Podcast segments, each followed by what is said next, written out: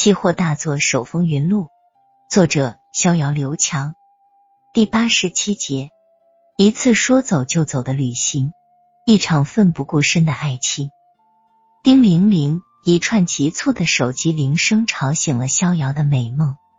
其实现在已经是上午十点多了，但最近的逍遥困得厉害，睡觉是他近期最大的乐趣。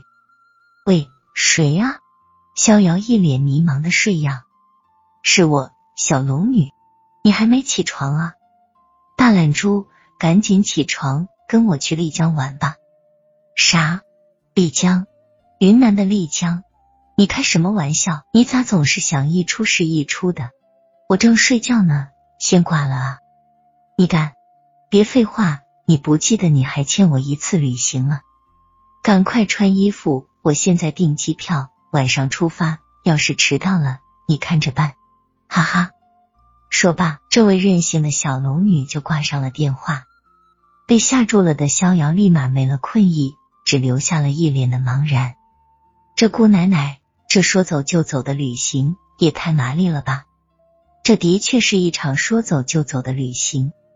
晚上十一点，逍遥和小龙女已经站在了云南丽江的土地上。二零零二年春天的丽江园，没有如今那般的热闹。有的只是安静和美丽。知道我为什么想来丽江了吗？小龙女冲着逍遥一笑，不知道。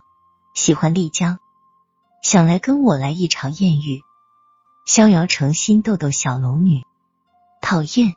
小龙女使劲的捶了逍遥一拳头。对于男人来说，女人最性感的语言莫过于“讨厌”二字了。这短短的两个字，蕴含了害羞、撒娇。喜爱、依恋、吃醋、生气等等一系列的复杂情感，如果再配合上小拳头的敲打、小酒窝的泛红、小眼舌的秋波，那对任何一个男人而言，绝对是拥有致命的杀伤力。此时的逍遥就已经被丘比特的幸福之箭万箭穿心了，那种幸福感不言而喻。你真讨厌！你也不问问我为什么来丽江。你就不怕我把你给卖了？小龙女继续撒娇，没问题啊，我这个人特别实在。如果你真把我卖了，估计我还得帮你数钱呢。逍遥继续哄她开心。讨厌，我就喜欢你这点，总是能迁就我。其实吧，我真正想来的不是丽江，而是泸沽湖。泸沽湖，逍遥也为之一惊。这个名字他听说过。那个遥远的女儿国，但他从来没去过。你要去泸沽湖，你怎么没提前告诉我？我也好准备一下啊。准备什么？去泸沽湖还需要准备什么？我得打扮打扮啊。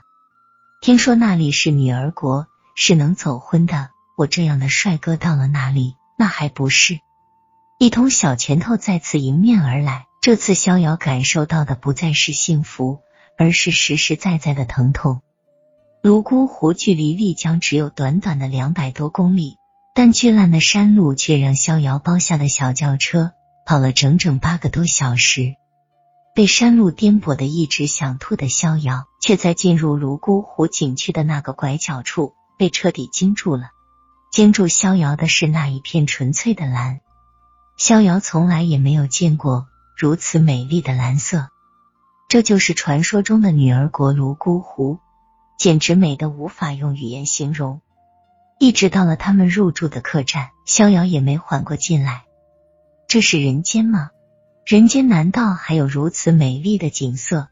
逍遥一直在掐自己的大腿，微微的疼痛感似乎在告诉他这是人间。与其说这里是客栈，不如说这里就是当地摩梭人自己住的木质小屋。住惯了高楼大厦、豪华房间的小龙女，似乎特别喜欢这里的简陋。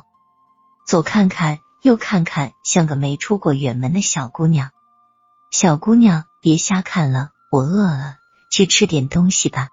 逍遥笑眯眯的招呼着小龙女。他们选择了一家人气比较旺的烧烤店，叫做拉姆烧烤。